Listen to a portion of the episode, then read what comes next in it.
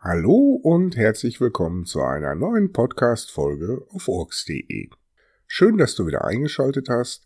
In der heutigen Folge werde ich dir aus meinem neuen Roman, der noch nicht veröffentlicht ist, das Intro vorlesen, und zwar lautet der Titel des Romans We at 2050, Aussicht auf bessere Zeiten. Die letzten Monate musstet ihr leider auf mich verzichten. Ich war andersweitig tätig, habe mich fortgebildet, weitergebildet, nehme gerade an einer speziellen Qualifikation für die Beratung von Cannabismedizin, Medikamente teil. Und nach Abschluss der Qualifikation werde ich in der Lage sein, auch Ärzte und Patienten tiefergreifend zu schulen und behilflich zu sein, wie sie, wo sie Cannabis als Medizin bekommen können. Nichtsdestotrotz, mit einem anderen Projekt habe ich mir die Zeit vertrieben, einen Roman angefangen zu schreiben, beziehungsweise ist er fast fertig. Da möchte ich euch heute mal ein Intro raus vorlesen, weil es das Ganze auch als Hörbuch geben wird. Wie der Titel schon sagt, ist der Roman eine Aussicht auf das Jahr 2050 und natürlich habe ich mein Lieblingsthema, den Hanf, das medizinische Cannabis, mit in diesen Roman eingebaut. Und ich hoffe, er gefällt dir. Dann würde ich mich freuen, wenn du einen Kommentar da lässt und mich weiterempfehlst. Jetzt genug gesprochen und erzählt. Ich möchte dir den Roman, das Intro von We at 2050 nicht vorenthalten. Viel Spaß und gute Unterhaltung. We at 2050 Aussicht auf bessere Zeiten. Erstes Kapitel. Intro. Liebes Tagebuch, gestern am 2. Oktober 2050 hatte ich einen sehr erfüllten Tag, den ich gerne mit dir teilen möchte. Der Herbst ist eingekehrt und mein 76. Geburtstag steht an. Seit vielen Jahren habe ich mir vorgenommen, ein Buch zu schreiben und es in gedruckter Form zu veröffentlichen. In den letzten 30 Jahren hat sich die Welt so gravierend zum Positiven verändert, dass ich als Zeitzeuge meine Erlebnisse an die nachkommenden Generationen weitergeben möchte. Gut, dass ich dir, mein liebes Tagebuch, all die Jahre die Treue gehalten habe. Durch die einst allvorherrschende Digitalisierung und zum Schutz von Ressourcen waren gedruckte Bücher lange Zeit verboten. Der Kauf und Besitz von Büchern wurde mit langjährigen Freiheitsstrafen durchgesetzt. Das Argument, es gebe alternative Rohstoffe zum Papier, wurde nicht mehr in Betracht gezogen. Einzig und allein die Digitalisierung schien damals kompromisslos zu sein, denn nur dadurch war absolute Kontrolle und Änderung der Inhalte jederzeit und von überall aus möglich. Schaut man zurück auf die Geschichte der Menschheit, so kam es in jeder Epoche vor, dass man das geschriebene Wort verboten und vernichtet hat. Damit gingen sicherlich beachtliche Erfahrungen und Wissen verloren. Da fragt man sich, bedeutet dies etwa für unsere Evolution einen Schritt vor und drei zurück? Der Wecker klingelte heute wieder zeitig. Als ich aus dem Fenster schaute, ging die Sonne langsam am Horizont auf. Die Vögel zwitscherten, die Luft war klar und frisch. Die Morgendämmerung schwand und es wurde heller. Wenn das mal nicht nach einem Bilderbuch gleichen goldenen Oktobertag ausschaute. Das Schlafzimmer wurde durchflutet mit einem Duft von Kamille, Pfefferminze, Zitronenmelisse, Ingwer, Zimt, Hanfblüten und einem Hauch Brennnesseln. Zur Linken auf meinem Nachttischchen entdecke ich den Geruchsspender, meinen heiß geliebten Guten Morgen-Tee. Im Bett ist es doch immer noch am gemütlichsten, oder? Ich setzte mich auf die Bettkante, reckte und streckte meine Glieder in alle vier Himmelsrichtungen aus, und genoss erstmal einen kräftigen Schluck aus meiner Teetasse. Ist doch die Gesundheit unser wertvollster Besitz, den es zu beschützen gilt und zu hegen und pflegen. Wie üblich zu dieser Jahreszeit war die Gemeinschaft schon vor Morgendämmerung auf den Feldern, um rechtzeitig die Ernte für dieses Jahr einzubringen. Egal, wie oft ich es schon erlebt habe, es erfüllt mich jedes Mal mit tiefer Dankbarkeit und Glücksgefühlen auf den Feldern zu stehen und zu erleben, wie der Tag um mich herum erwacht.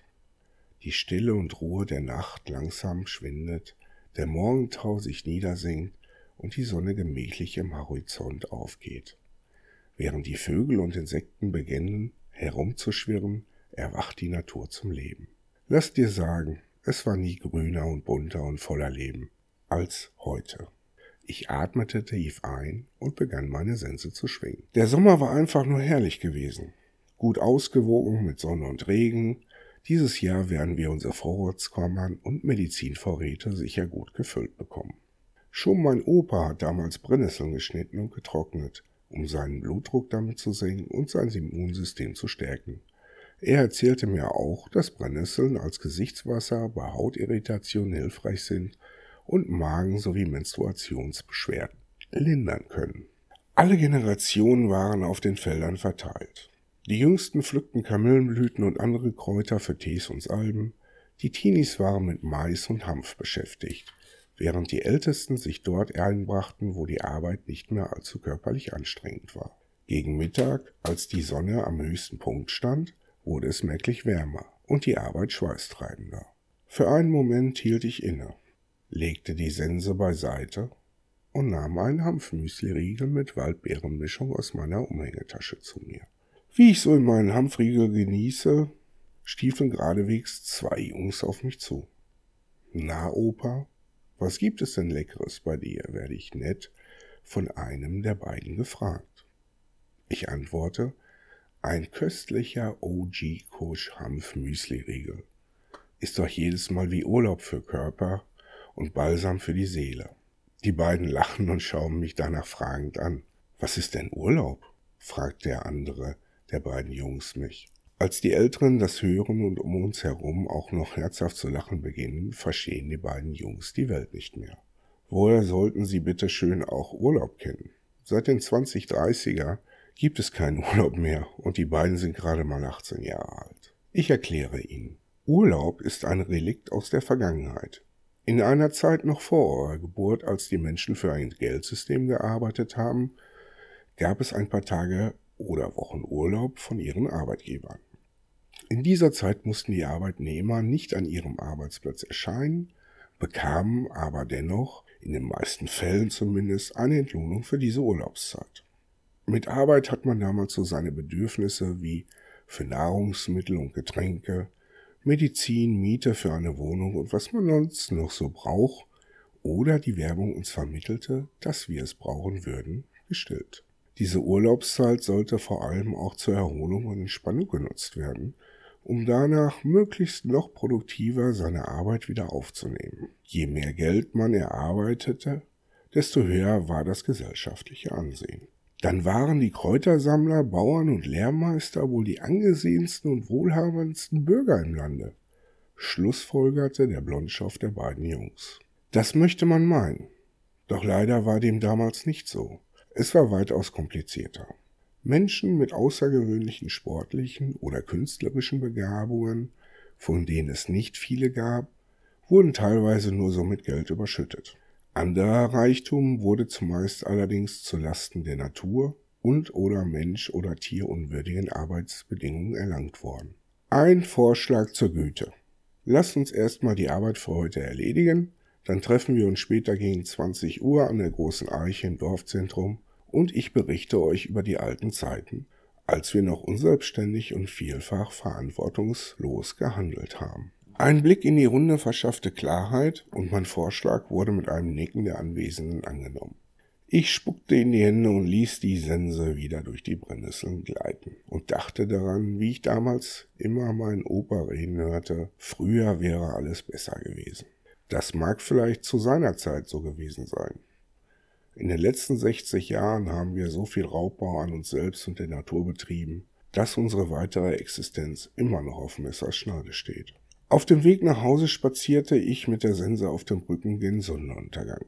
Mein Schattenbild muss sehr bizarr ausgesehen haben. Mich erinnerte es an den altberüchtigten Sensenmann, auch Gevatter Tod genannt. Dem war ich in meinem Leben öfter begegnet, als mir lieb und recht war. Doch auch er gehört zum Leben dazu, so konnten wir uns bisher immer gut arrangieren. Vor der Haustür hielt ich jene und genieße den Essensduft, der aus unserem Haus strömt. Es duftete nach gebratenen Kartoffeln und Fisch, nach Eintopf und einer bunten Kräutermischung aus Rosmarin, Knoblauch, Thymian und gerösteten Hanfnüssen. Der Tisch war wieder reich gedeckt und wir dankten für all die köstlichen Speisen. Erst seitdem wir wieder gelernt haben, wie viel Arbeit und Liebe in der Aufzucht und Pflege von Tieren und Anzucht von Obst und Gemüse und Getreide ist, wissen wir wieder zu schätzen, was auf dem Tisch steht. Jeder am Tisch hat mit dazu beigetragen, über das Jahr all die Pflanzen und Tiere zu pflegen und weiter zu verarbeiten. Gut, dass wir dies akzeptiert haben, denn es gibt keine Lebensmittel, Märkte oder Discounter mehr. Bei der Nachspeise angelangt, erzähle ich meiner Familie vom heutigen Erlebnis mit den Jungs auf den Feldern. Meine Enkelin war ganz aus dem Häuschen, denn sie liebt es, wenn der Opa Geschichten erzählt. Sie kann dann immer so gut dabei einschlafen und träumen, verriet mir ihre Mutter mit einem Augenzwinkern.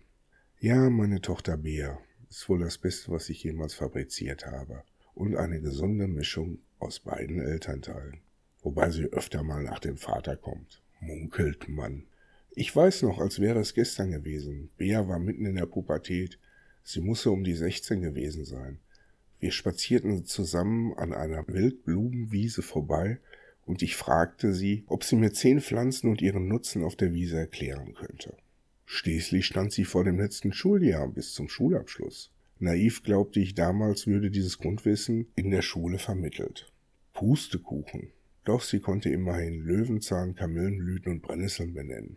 Was man daraus herstellen kann und welchen Nutzen diese Pflanzen haben, war ihr damals noch nicht erschlossen. Selbst kam ich auf sieben von wahrscheinlich hundert Pflanzen auf dem Feld, damals.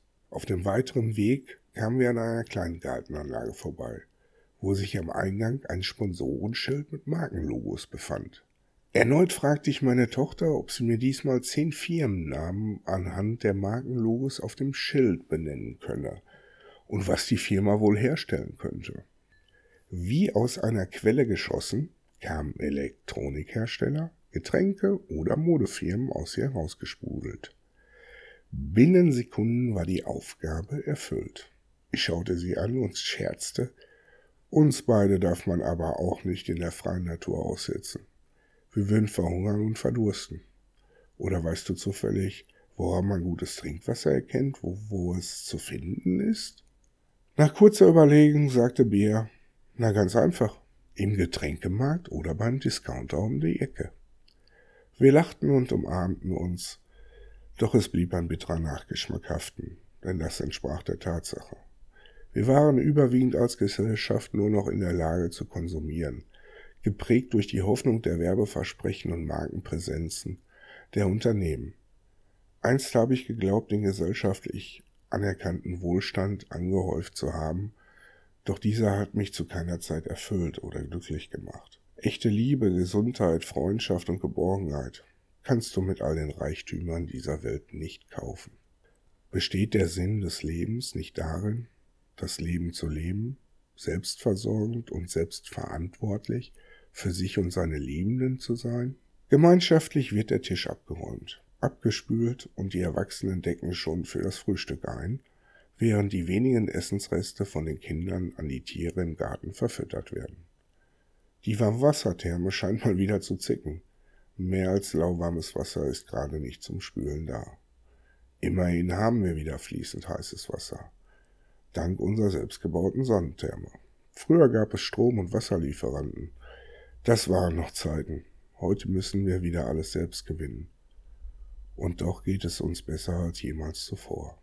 Gut gestärkt machen wir uns auf dem Weg zur alten Dorfeiche, um zu berichten, wie es früher einmal war und wie wir aus unseren Fehlern für die Gegenwart gelernt haben. Auf dem Weg zur großen Eiche ist scheinbar das ganze Dorf auf den Beinen. Trotz des harten Tages auf dem Feld strömen um uns herum wohl gut gelaunte Menschen aus den Gassen Richtung Eiche. Wie wir so durch die Gassen wandern, denke ich daran, wie es früher einmal war, bevor wir zum Neuanfang gezwungen wurden, endlich im Einklang mit der Natur zu leben.